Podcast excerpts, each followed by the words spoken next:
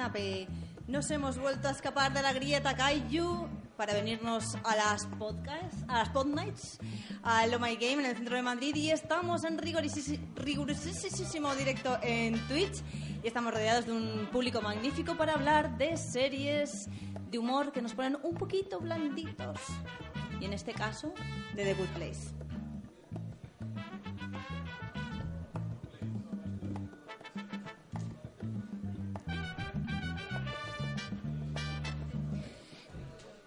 ¿Estáis siendo buenos en esta vida?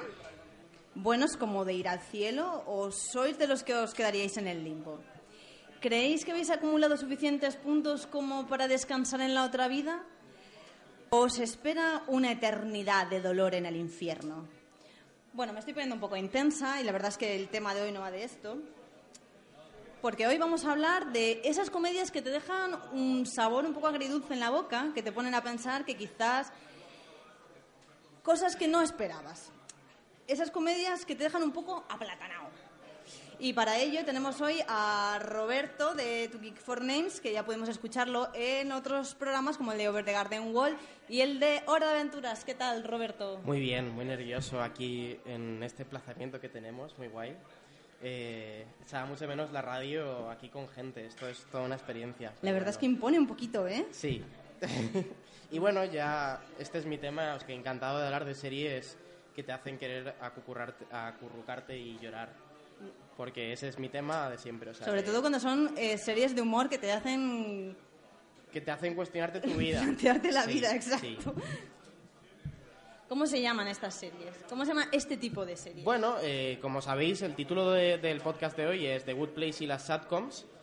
El concepto de satcoms es un concepto que viene de que acuñaron varios periodistas eh, de, América, de Estados Unidos, eh, y es un concepto que intenta, que junta obviamente sat, que es triste, y com, que es comedia. Pero es verdad que en español tenemos un término mucho más bonito, que es comedia pocha. Está la dramedia, pero es verdad que la comedia pocha quizás describe muy bien eh, pues eso, estar pocho, ¿no? a mí el concepto comedia pocha es una cosa que, que, me encanta. Sí, y un poco describe una, tendencia en las series de las que podemos hablar ahora, que hay millones, quizás desde The Office, que es verdad que lo que hacen es buscar que te rías, pero si las piensas un poco van realmente sobre cosas dolorosas, sobre las cosas dolorosas del día a día y de nuestra vida y nuestras ansiedades. Y la vida en general. Y la vida en general. Entonces, eh, realmente es un término que plantea bastantes problemas porque, claro, normalmente cuando se habla de estas series, que podemos mencionar un montón, desde eh, Un día a la vez, que está ahora muy de moda en Netflix, eh, The Office, Unbreakable Kimmy Smith... Porque, a ver, a ver, antes de, ponernos a poner ejemplos, ¿todas las mm, comedias pochas son iguales? No, o sea, realmente hay una diferencia muy importante. Obviamente vamos a hablar de The Good Place, sabemos para lo que hemos venido y tal, yo cuando pienso en una comedia pocha también pienso en Boyack Horseman. Claro. Pero no me parece nada parecido Boyack Horseman y The Good Place. Claro. Me deja mucho más pocha Boyack Horseman. Efectivamente. Eh, desde luego, si seguís un poco la comedia, sobre todo la comedia estadounidense y de habla inglesa, hay una tendencia a hablar sobre cosas como, por ejemplo, la depresión. Pero desde la comedia, no haciendo un dramón de, joder, qué deprimido estoy. Y es cierto que hay varias maneras de tratar este tema. De hecho, en el artículo donde se estableció este término, se habla de dos tendencias. La comedia eh, sincera, que a mí me gusta llamar cookie positiva, o la comedia cínica. Mm, quiero pensar que The Good Place, o de ello hablaremos ahora, es una comedia cookie positiva o sincera.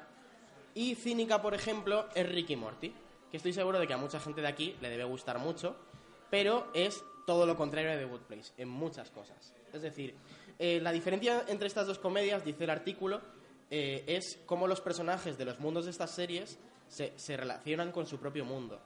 Eh, ahora hablaremos de cómo pasa en, The Good Place, pero si pensamos en Ricky Morty, Ricky Morty va de un tipo que está deprimido, eh, se pasa el día borracho porque ha descubierto que el mundo no tiene sentido y su manera de lidiar con ello es siendo un gilipollas con todo el mundo, porque ¿qué más da, no? The Good Place, sin embargo, es muy diferente. Eh, y si pensamos en... Ahora sí, ahora sí, ahora sí, vamos a poner un poco de Podemos pensar en, Parks and Recreation o un día a la vez, o Brooklyn Nine-Nine, o The Office, todas estas series eh, nos hablan de mundos donde toda la gente se quiere mucho. Quizás su entorno, si pensamos en The Office, levantarte todos los días a las 8 de la mañana para ir a un trabajo que no te llena es muy aburrido, pero eso es la vida. Y un poco lo divertido de The Office es que esta gente, que son todos muy raros, pues se quieren los unos a los otros. Eh, o pensemos en Community, que también es una serie que habla de un grupo de gente que, que, que se hacen mejores los unos a los otros, que es al final de lo que van estas comedias sinceras. Exacto. Y a veces parece como que este tipo de comedia pocha tiene que dejar como un pozo tremendo y un, tre- un pozo tremendo pero además obvio ¿no?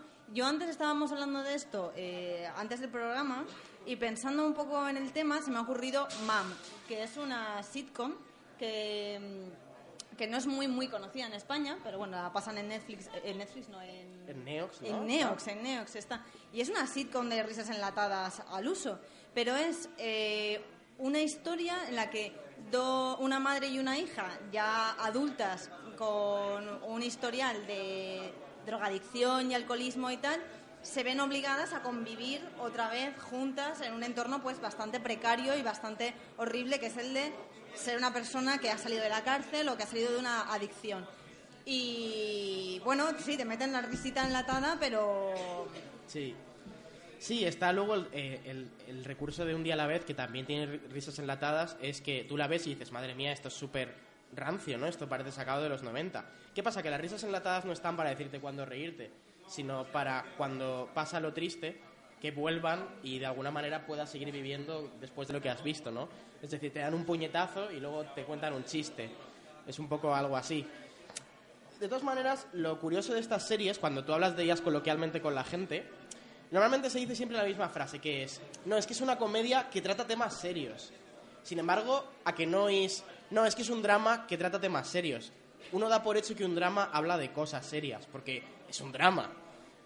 Sin embargo, podría enumerar muchos dramas que duran una hora y media y realmente de lo que hablan es de hombres siendo muy serios, teniendo muchos problemas con sus problemas internos. Eh, y su- Señores Bing, señores. Y la oscuridad. y la oscuridad de Bing, La señor. oscuridad es una metáfora para la oscuridad. Pero lo cierto es que estas series se hacen repensar sin la propia comedia, ¿no? Ya, ya hay una reflexión sobre lo serio.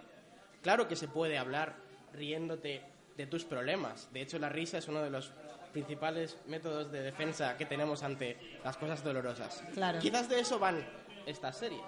Exacto, y parece como que hay una tendencia bastante actual a hacer este tipo de, de comedia pocha o de comedia reflexiva, si queremos llamarlo así, pero, por ejemplo, se me ocurre eh, Me llamo Earl, que también trataba algo muy parecido a The Good Place, que es intentar ser mejor persona cuando tu entorno es una mierda, y tú has sido un mierdas, además. eh, y, de- y Me llamo Earl es de principios de los 2000, si no me Por equivoco. supuesto. Sí, Así que bueno, es, una- es, es un ha sido una cosa que se ha ido desarrollando y desde luego uno podría decir que ha llegado ya a un punto que está muy establecido y casi como autoparodiado. Ya hay como la nueva satcom del año, ¿no?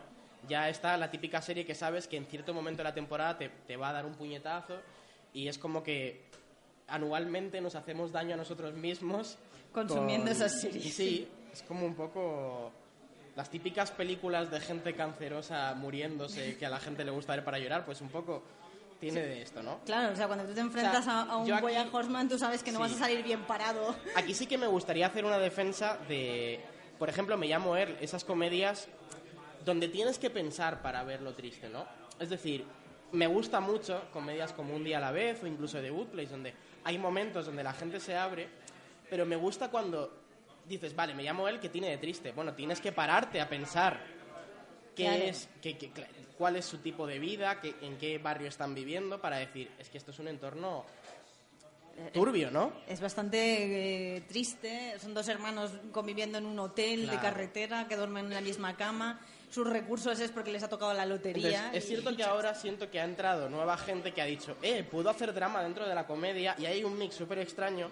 Y yo creo que The Good Place es un gris muy bonito, de esa comedia sincera que mezcla momentos bonitos con, con- comedia. De, de hecho, como la describe, ahora hablaremos de ello, eh, Michael Sur, su creador, es ese- esa comedia que a la vez te hace una reflexión sobre Kant y luego te mete un chiste de pedos. Es esa serie. Exacto, porque tú antes has hablado de The Office, has hablado de Brooklyn Nine-Nine, etcétera. ¿Qué tienen Brooklyn Nine-Nine y The Office en común con The Good Place. Qué, buen, qué bien conectado. Bueno, Brooklyn Nine-Nine, Es que eh. The Office y Parks and Recreation eh, tienen en común que su creador, bueno, lo crea más gente, es Michael Schur, que supongo que es de quien vamos a hablar ahora. Sí. Eh, y bueno, Michael Schur es una persona fascinante. ¿Quién es? ¿Quién es? Si habéis visto The Office, el primo, eh, eh, el primo tonto de la granja de Dwight, eh, que sale con unas barbas súper extrañas, es, es Michael Schur. Es muy gracioso. Sí. Y, y bueno, esta persona eh, fue el ahijado de Greg Daniels, el creador de la The Office eh, americana, estadounidense, no quiero decir americana. Y digamos que fue su ahijado y, y desde que The Office triunfó, porque The Office es realmente importante para la cultura americana, es como el Friends de los millennials, diría yo. Eh, em, digamos que ha empezado toda una escuela de comedias de personajes, grupos, cookies que se quieren los unos a los otros. Y ahí es donde tenemos Parks and Recreation, que es el happy place de muchos de nuestra generación, o eh, Brooklyn Nine-Nine, que es ya pues también el happy place de, de varias generaciones más.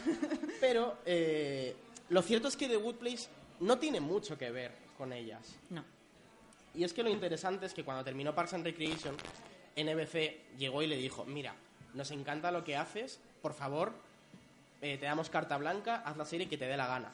Y él dijo, wow, puedo hacer la serie que me dé la gana, eso es un poder muy grande, en plan, tengo que pensar muy bien qué voy a hacer ahora.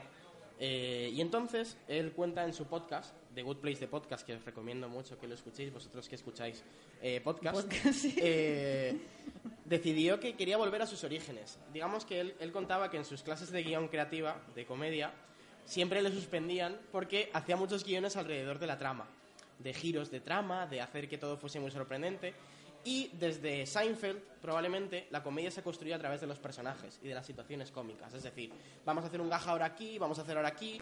Eh, ellos contaban que en Parks and Recreation era, vale, vamos a hacer una trama A con Leslie y Ann. ¿Y qué sería gracioso? Pues vamos a juntar a este personaje aquí y aquí. Pero realmente las tramas no eran importantes. Entonces él dijo, voy a hacer una serie de trama. Y quienes hayáis visto The Good Place sabéis lo importante que es ese cliffhanger final que hay en cada temporada y, y- y pensar en tramas conceptuales y pensar en qué quiere contar. Em, y de hecho, él cuenta que sus principales inspiraciones para hacer The Good Place, uh, qué bien me escucho ahora, Sí. eh, es Perdidos, The Leftovers y The Shield, que son como tres de los dramas más importantes de la historia del drama eh, estadounidense. Entonces, es interesante pensar que The Good Place se aparta mucho del canon de las comedias, eh, que está tan establecido. Una sitcom todas son iguales, aunque cada una tenga sus diferencias, todas funcionan igual. The Good Place no. The Good Place, de hecho, es una serie que diría yo cuesta bastante entrar, precisamente porque, porque es, es otra cosa. De hecho, es, un, es una crítica recurrente a The Good Place el decir o entras o no entras en The Sí. Good Place. También tiene ciertas eh, subtramas que se repiten y tienen ciertas historias que se repiten y eso hace que algunas personas mm, pierdan un poco el interés en cierto punto de la serie. Sí, Pero bueno, aún así, hemos venido a hablar de esto. hemos venido a hablar Así de que esto. a mí me parece muy curioso ahora que estábamos hablando de Michael Schur eh, y eh, mm, es un disclaimer que vamos a hacer un poco más adelante, pero lo hago ya. Aquí vamos a destripar la serie, vamos a hablar de todo, van a haber spoilers de todo tipo. Así que sabéis que para, eh, la forma de funcionar que tienen en The Good Place es a través de unos puntos. Y él comenta en una entrevista que a él se le ocurrió el tema de los puntos porque él jugaba en su mente a decir, eh, voy a puntuar a la gente según se porte bien o se porte mal. Este tío me ha hecho una cosa rara con el coche cuando estaba conduciendo. Le voy a quitar 50 puntos. Esta tía me ha dado los buenos días cuando ha entrado en la panadería. Le voy a dar 200 puntos. Y bueno, me parece una cosa como graciosa, Sí. me parece una cosa como muy muy relevante de, de- Sí, de decía cómo es este señor. que una vez se saltó un semáforo y pensó, Buah, ¿qué más da? Nadie me está mirando. Y luego dijo, espera, ¿y ¿Yo? si alguien me está mirando? Y me está en plan diciendo, "Mm", y le pone ahí en plan una cruz, uff, no sé si vas a entrar, ¿no? Bueno, ¿qué es The Good Place? Cuéntame Bueno, qué es The Good Hablemos Place. de The Good Place, lo primero decir que vamos a spoilearla entera, lo siento por quien no la haya visto. Vamos a hacer Eh, una cosa antes de seguir. Que levanten la mano quien haya visto Good Place. entera. Ah, bueno, bueno, bueno, bueno, bueno, no está nada mal, no está nada mal. Esto es The Good Place, chicos. Esto es The Good Place. Bueno, para los que estén oyendo esto, todo el mundo ha levantado la mano, ¿vale? Sí. Bueno, no todo el mundo, pero hay un porcentaje grande. Bien, bien, bien. Eh, pero bueno, quien no la haya visto os la vamos a spoilar, pero os va a interesar tanto que os va a dar igual. Bueno, The Good Place es una serie que empieza de esta manera. Una persona que se llama Eleanor, que es Kristen Bell, que todos conoceréis por ser la protagonista de Verónica Mars, de repente se despierta en un espacio muy bonito, en un sofá, y abre los ojos y ve un cartel que pone con unas letras en futura, eh, Welcome, everything is fine, eh, bienvenidos, Todo todo, está está bien. Y ella se despierta como muy contenta. Entra a un despacho y ahí está Ted Danson, que le conoceréis por CSI, creo. Sí. Eh, está esperándole y le dice, vale, Eleanor, eh, me temo que has muerto. eh, no pasa nada porque te voy a contar eh, lo que pasa después de la, muerte es que hay dos lugares. Hay un lugar malo y un lugar bueno. Digamos que según todas tus acciones, sean buenas o malas, has hemos ido viendo todos los puntos que tienes. Y tú estás en el lugar bueno. Y entonces, ¿qué es el lugar bueno? El lugar bueno es un barrio hecho a medida de todos sus inquilinos, donde tienen un alma gemela eh, predestinada a estar con ellos, digamos que su casa está prediseñada para ellos, todo es perfecto Para sus gustos, para sus teóricamente. gustos. Em, ¿Qué pasa? Que Eleanor es una mala persona. Entonces, la primera temporada, literalmente, es ver cómo esta persona tiene que lidiar con estar rodeados de Ned Flanders, que son literalmente mejor que ella, y ella tiene que decir, pero, pero ¿qué estoy haciendo aquí? No quiero ir al lugar malo porque claramente les están torturando. Claro, no quiere ir al infierno, pero obviamente no pertenezco a este lugar. Y entonces es, bueno, una serie de alguien que está manteniendo un secreto. eh, y entonces allí conoce a otras cuatro personas, a Bueno, otras tres a otras personas. tres personas, perdón, aunque incluiría a Janet, eh, a Tahani, a Yanyu y a Chidi, Y el Chidi. que Chidi es su alma gemela, que es un profesor de filosofía que decide que va a ayudarla a ser una mejor persona. Exacto. Entonces digamos que es una serie que literalmente te da clases de filosofía y normalmente se plantean problemas filosóficos dentro de una comedia. Lo que decíamos, mezclar chistes de pedos con literalmente filosofía. Clases de filosofía. Bueno, ahora vamos a poner un pequeño vídeo que creo que a todos los que hayan visto la serie les va a gustar un poquito.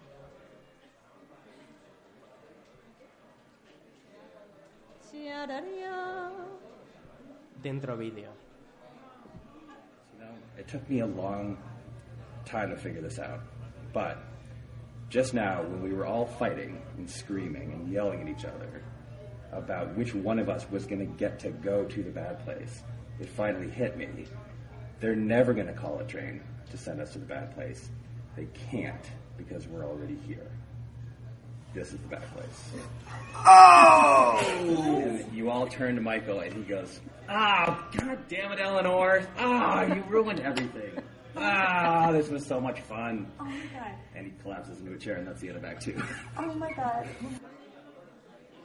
Bueno, eh, como esto no es muy radiofónico, lo que hemos visto ha sido la primera lectura de guion que hicieron los actores, entre los que estaban eh, el que hace de Chidi, la que hace de Janet, la que hace de Tahani y el que hace de Jason, leyendo por primera vez el plot twist de la primera temporada, ¿no? Cuando se dan cuenta de que están en el lado malo, están en el infierno, en su infierno Este personal. Es el lugar malo. Entonces, claro, todo esto que os hemos descrito en, de la primera temporada, de repente to- da la vuelta y todo lo que creíamos que era un paraíso, el hecho de que haya un alma gemela, el hecho de que haya tiendas de yogur helado, Claro. de repente que las casas dices- estén personalizadas para cada uno, eso en realidad no es el paraíso. Eso es el infierno. Eso y es estaba infierno. prediseñado para que ellos se torturasen entre ellos.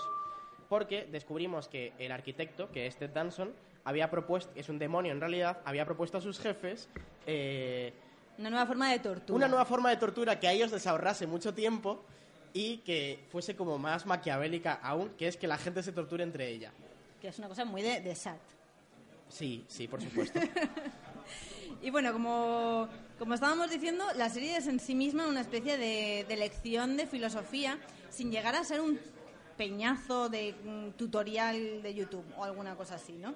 Entonces encontramos ciertos conceptos, y eso es lo que estabas diciendo tú antes, ¿no? Como que cada capítulo gira en torno a un concepto. Entonces encontramos conceptos filosóficos en torno a los que gira cada capítulo, que son básicamente las lecciones que da Chidi a, a Eleanor y que le enseña cosas como, como el existencialismo, la bondad inherente, el relativismo moral, el utilitarismo.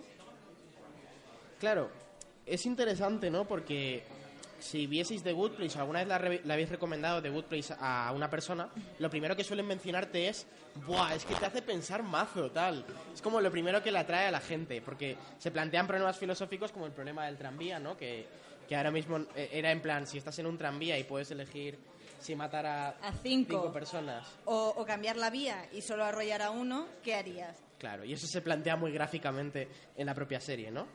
Y, y es interesante plantearlo a través de la comedia, de nuevo volvemos a lo de lo serio y la comedia, pero a mí me interesa mucho cómo eh, esta cuestión que os he planteado de que se plantean como tramas conceptuales y como, como temporadas conceptuales, cada temporada te plantea, yo creo, una pregunta que se va respondiendo poco a poco.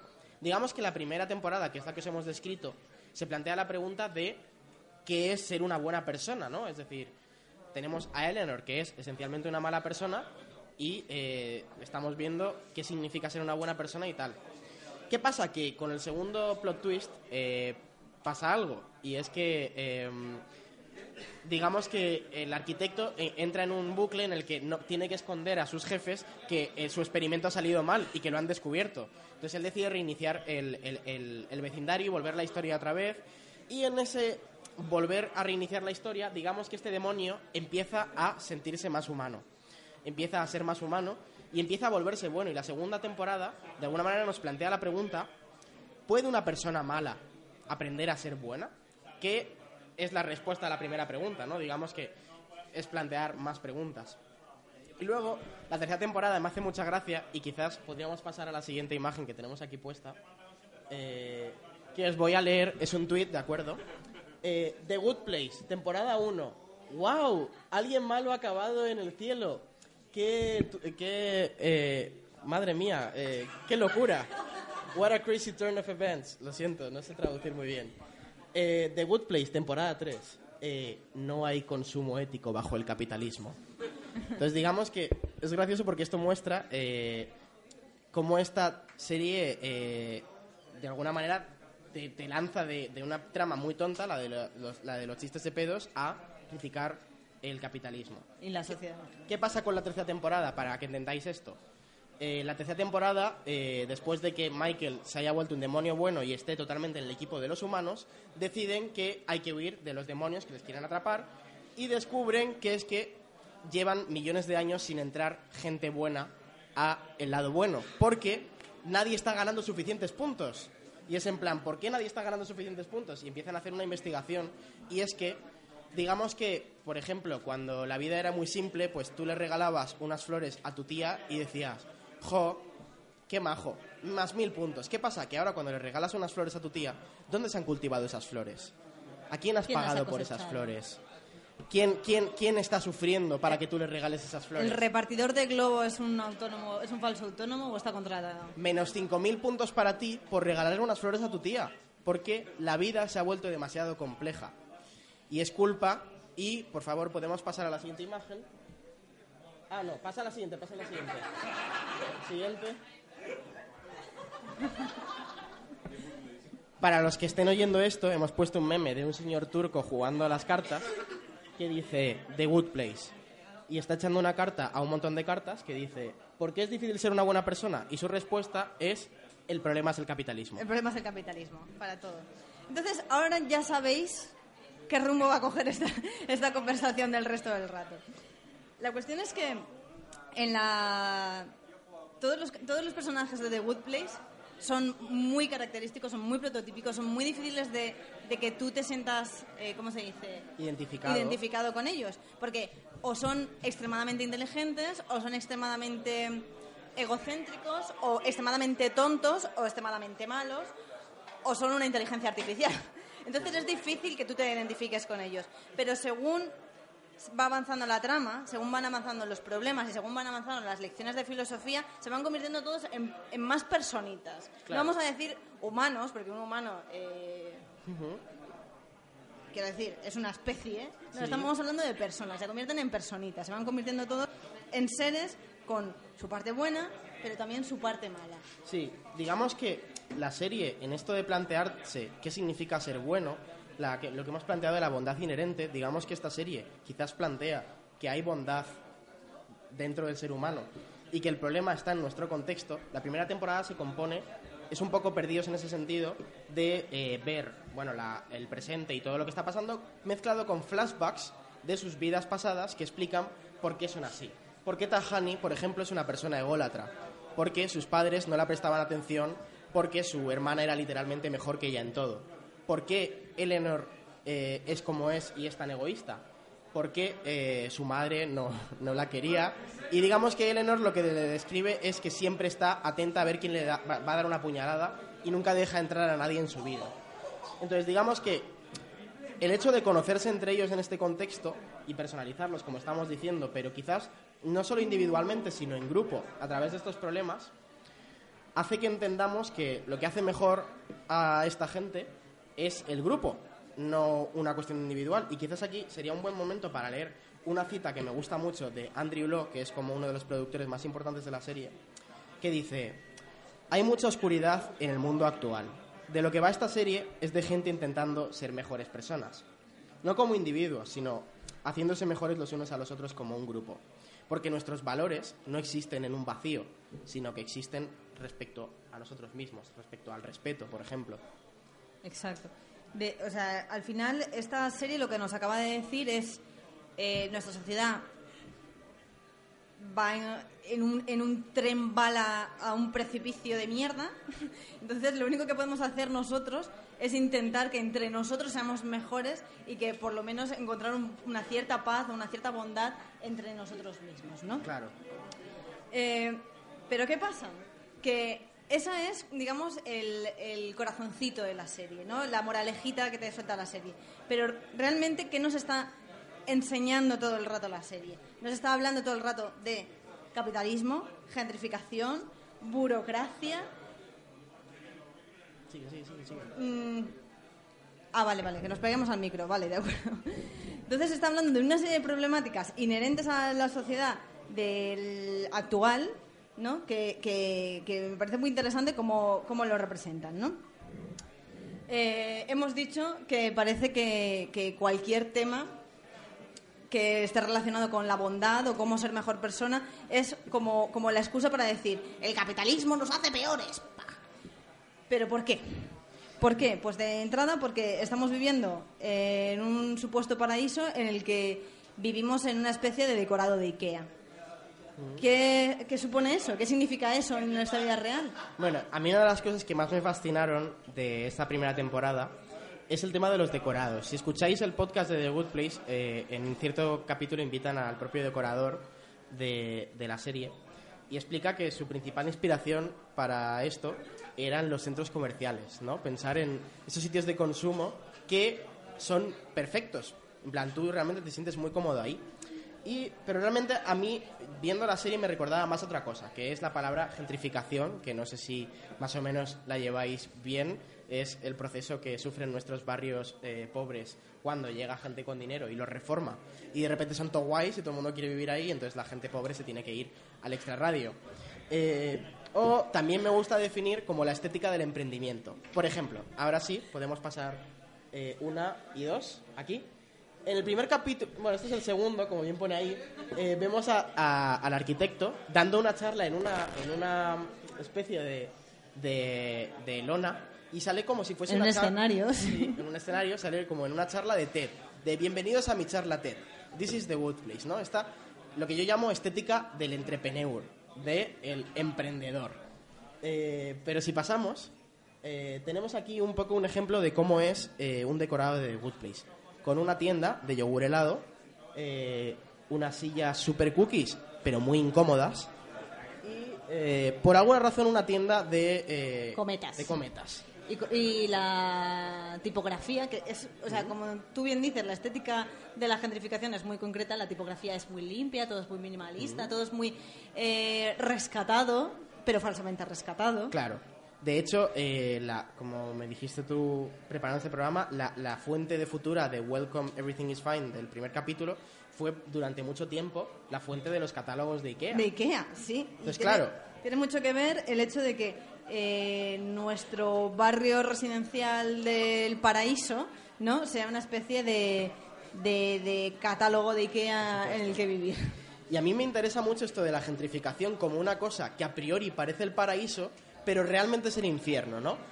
Por ejemplo, os voy a poner un ejemplo. Eh, Diana y yo estábamos eh, preparando esto en una cafetería gentrificada de Madrid y yo le decía, mira estas sillas. Estas sillas, estas sillas son muy guays, pero piénsalo, son muy incómodas. O sea, realmente tú esto lo ves y dices, qué feliz soy aquí bebiéndome este café. Pero si piensas muy bien cómo estás sentado, dices, esto es un infierno. Eso es un poco lo que pasa con los barrios de Woodplace, que describen esta experiencia de la gentrificación, un tipo de pintura muy característica que a mí me recuerda, por ejemplo, a Disneyland o a la Warner aquí en Madrid, Sí, o a, o a un centro comercial de estos temáticos que Sí. parecen un barrio o alguna cosa donde así. todo es tan falso a la par que perfecto. Entonces hay algo que The Good Place ha atrapado muy bien. Entonces eso es una de las razones que os daría para verla, ver cómo utiliza estos espacios perfectos como algo turbio, ¿no? Y de hecho, no, no tenemos más fotos. No tenemos más pasar. fotos, ¿no? Perfecto. Otra de las problemáticas que se ve muy claramente en The Good Place es el tema de la burocracia. De hecho, una de las eh, conclusiones a las que llegan en la segunda parte de la tercera temporada es que nadie puede llegar al cielo, pues por lo que, tú, lo que tú decías antes, que el mundo se ha complicado tanto que el sistema de puntos hace que ya no consigan los puntos suficientes mínimos ni para entrar en el paraíso, ¿no? Entonces, eso lleva a pensar, ¿cómo es posible que todo un sistema pensado para, que, el más allá, para la siguiente vida, para una vez te mueres, ¿qué va a pasar? No esté pensado realmente en las personas. Porque si lo pensamos, eh, el infierno no está pensado. Obviamente el infierno nunca va a estar pensado para el placer de las personas, ¿no?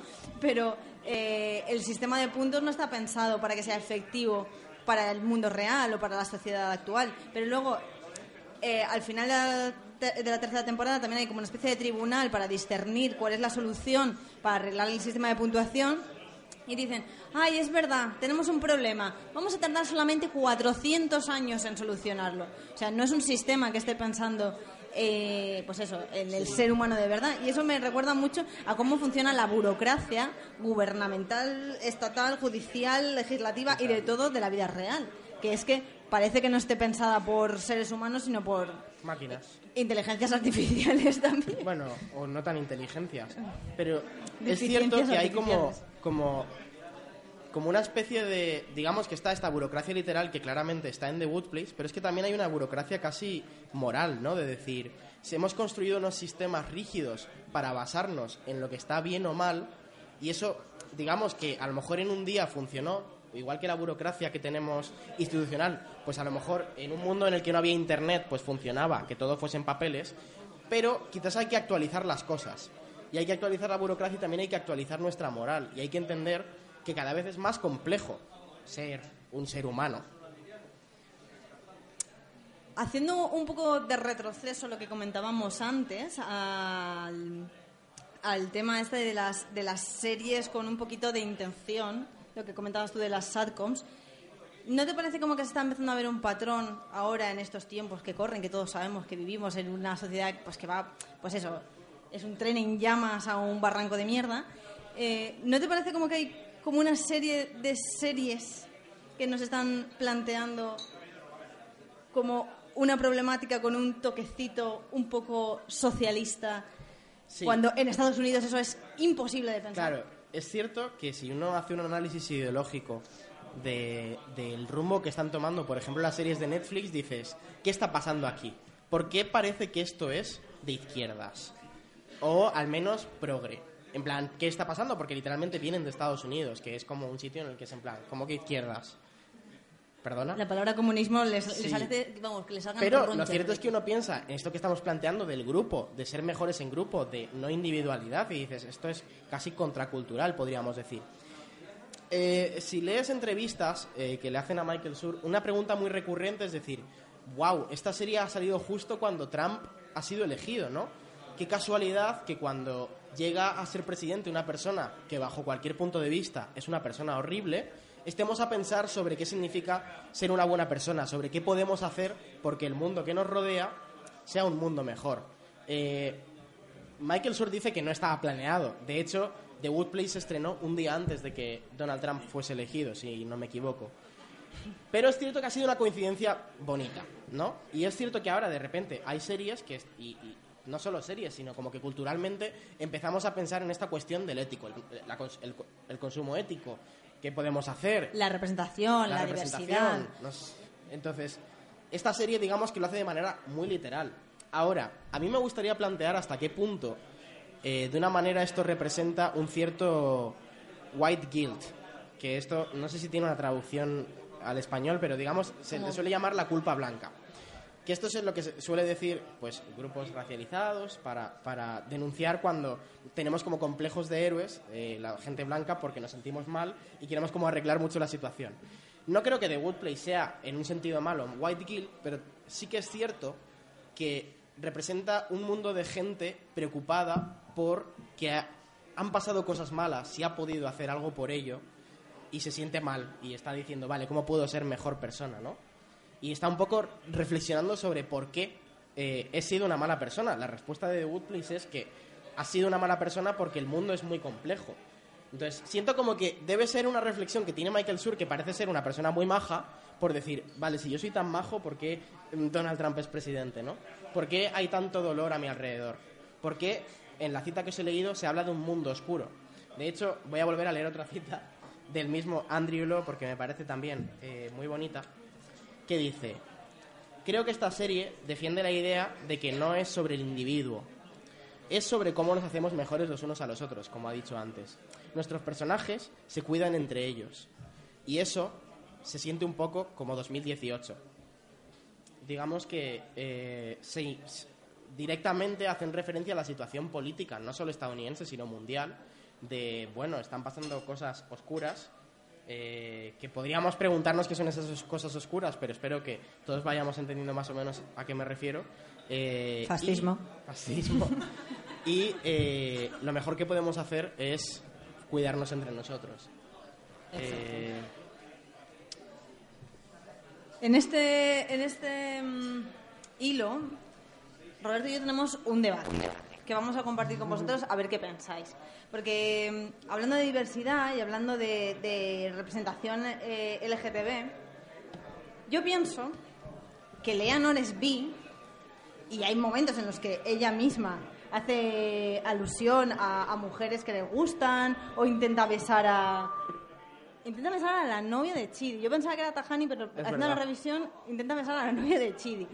Eh, pero el que no digan en ningún momento que ella es bi o que le puedan interesar las mujeres, a mí me parece que es queerbaiting.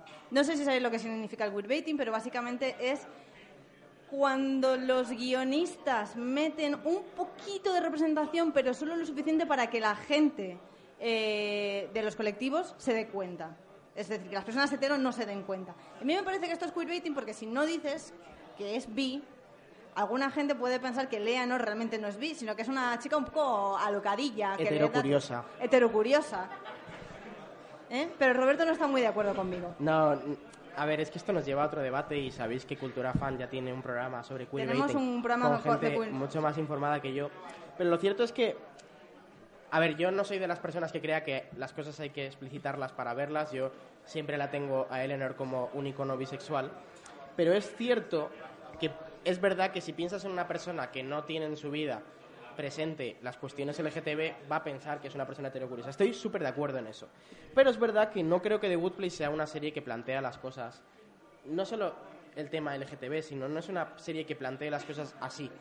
Salvo el capitalismo y ha tardado tres temporadas en hacerlo. Entonces, quizás, no sé si es el tipo de serie al que deberíamos pedirle ese tipo de representación. Pero es que yo veo tan claro que es bisexual. O sea, hay una línea temporal. Se están reiniciando todo el rato los, eh, los, los, los, ¿cómo se dice? Los paraísos Los de en el que su alma gemela es Tahani. Entonces, quiero decir... Pero es Tajani porque Tajani es luego infierno personal, Ya. no porque sea la mujer que le gusta. Que luego también hay una en la que un perro es su alma gemela, entonces no sé hasta qué punto estamos hablando de sexualidad. Pero, eh, sí, o sea, entiendo tu crítica. Entiendo es que para mí, para mí hay un par de cosas de la serie que me disgustan. O sea, no es que no me gusten, directamente me disgustan. Y tienen que ver, primero, este, este queerbaiting, que yo veo claramente queerbaiting. Y segundo, que bueno, que una vez has pasado la primera temporada ya se resuelve esto, pero me generó muchísimo conflicto que al principio de la primera temporada, nada más llegar, te asignen una pareja hetero. Como si fuera una especie de matrimonio concertado. Es en plan, nos pasamos toda una vida con la presión de, de tener que buscar una pareja para que cuando te mueras tengas la presión de tener ya una pareja asignada que ni siquiera la conoces. O sea, menos mal que luego aclaran que eso es el infierno, porque para mí Claro. es un infierno pensar en ello. Ese es el tema, que cuando termina la primera temporada, de repente dices, espera, que tener un alma gemela es realmente el infierno. O sea, realmente hay una acidez ahí que si no pasas la primera temporada, que es algo que no pasa a mucha gente, dices, joder, es, es esto que has dicho, vaya paraíso, ¿no? En plan, sigues Vaya- con las mismas presiones que tenías en... Si es con las mismas pre- presiones de, de- de, eh, relaciones, pero es que además estás impuesto, que es Sí. como peor. Sí, sí, sí. Y eso, que hay muy poca representación. No, iba a decir, hay muy poca representación LGTB, no. De hecho, a mí me hace mucha gracia porque en el piloto, cuando le dicen, esta es tu alma gemela, claro, ¿y ¿qué haces tú? Te presentan a tu alma gemela, no la has conocido de nada, es en plan, eh, se dan un abrazo y dice, hey, ven aquí, tío. Y es muy gracioso porque, ¿cómo recibes a tu alma gemela? ¿Cómo empiezas a hablar con él? Bueno, y cuéntame quién eres tú, ¿no? ¿Qué tal estás? Entonces me hace mucha gracia que eso tampoco se toca en The Good Place, pero es cierto que Es muy guay porque en realidad las dos parejas que montan en The Good Place al principio, que son Chidi y Eleanor, y Tahani y Jason, que en el momento del principio se llama... ¿Cómo se llama Jason? Yanyu. Yanyu. Realmente son totalmente diferentes. Y, y bueno, sabemos que Chidi y Eleanor son totalmente diferentes, pues porque Chidi es una persona totalmente entregada al conocimiento de la bondad, las éticas, la moral y tal. Y, y Eleanor todo lo contrario. Pero es que a Tajani le encanta hablar de sí misma y Yaño es un monje que ha hecho voto de silencio, lo cual me hace muchísima gracia Sí. dentro de lo mal que me parece. sí, sí, sí. En fin, ¿vosotros qué pensáis? ¿Esto es queerbaiting o no es queerbaiting? Personas del público. Porque, a ver, ¿tú por qué dices que no es queerbaiting, Roberto? O sea, tú me dijiste el otro día ¿Sabes lo que pasa? Que creo que el tipo de persona que ve The Good Place es el tipo de persona que sabe que Eleanor es bisexual sin que lo tenga que decir. ¿Sabes lo que quiero decir? Igual que una persona que una persona que tiene que está consciente de la realidad LGTB no necesita que venga su amigo y le diga soy bisexual.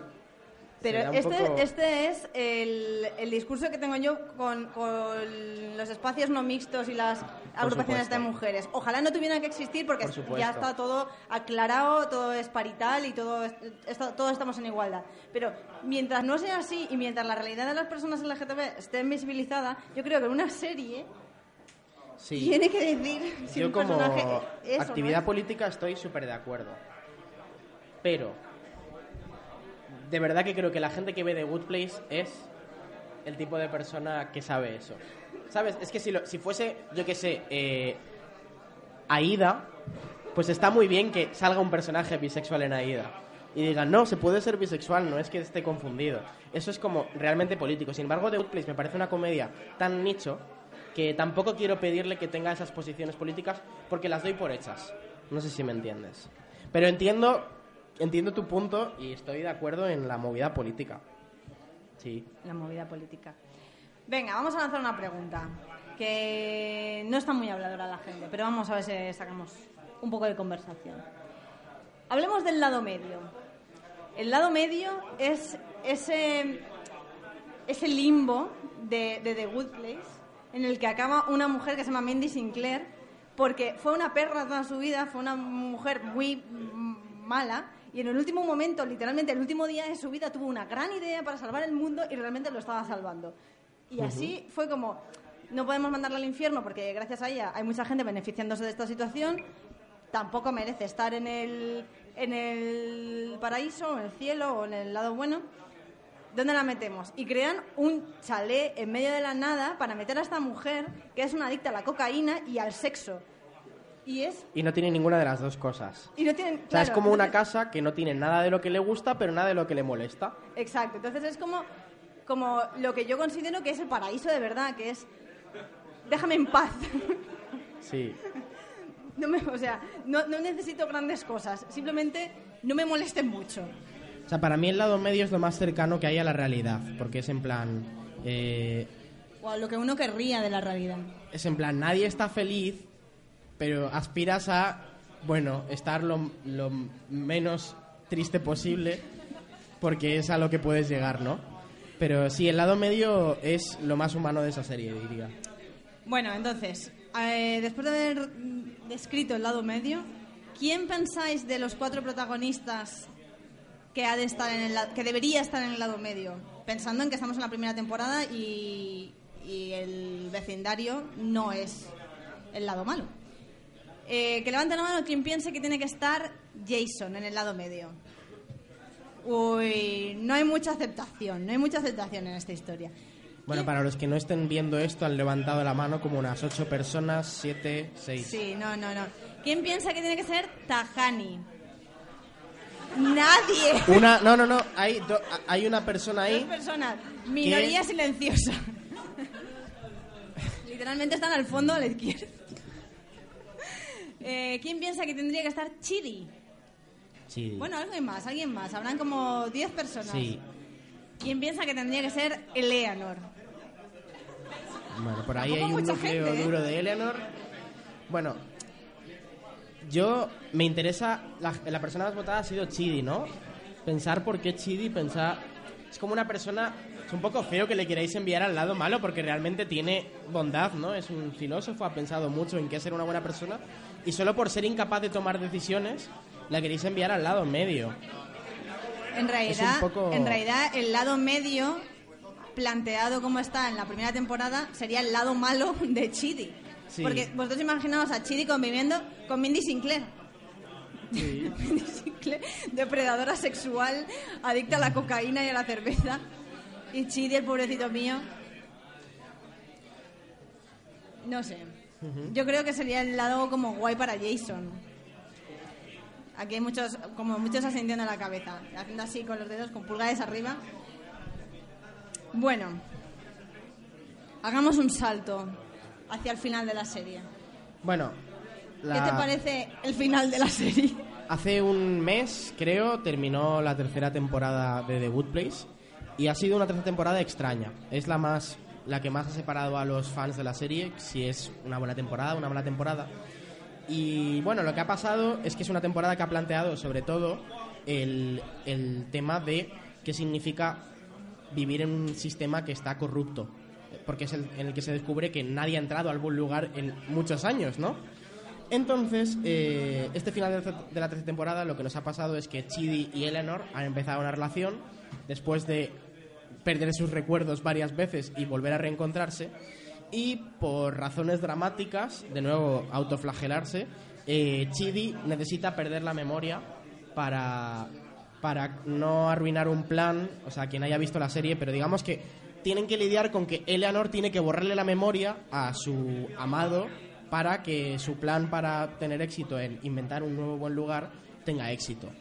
Y es muy dramático, en plan, les ponen unas imágenes de todo su pasado amoroso, todo el mundo llorando, luego hay gente diciendo, yo es que no sipeo a Eleanor y Chidi.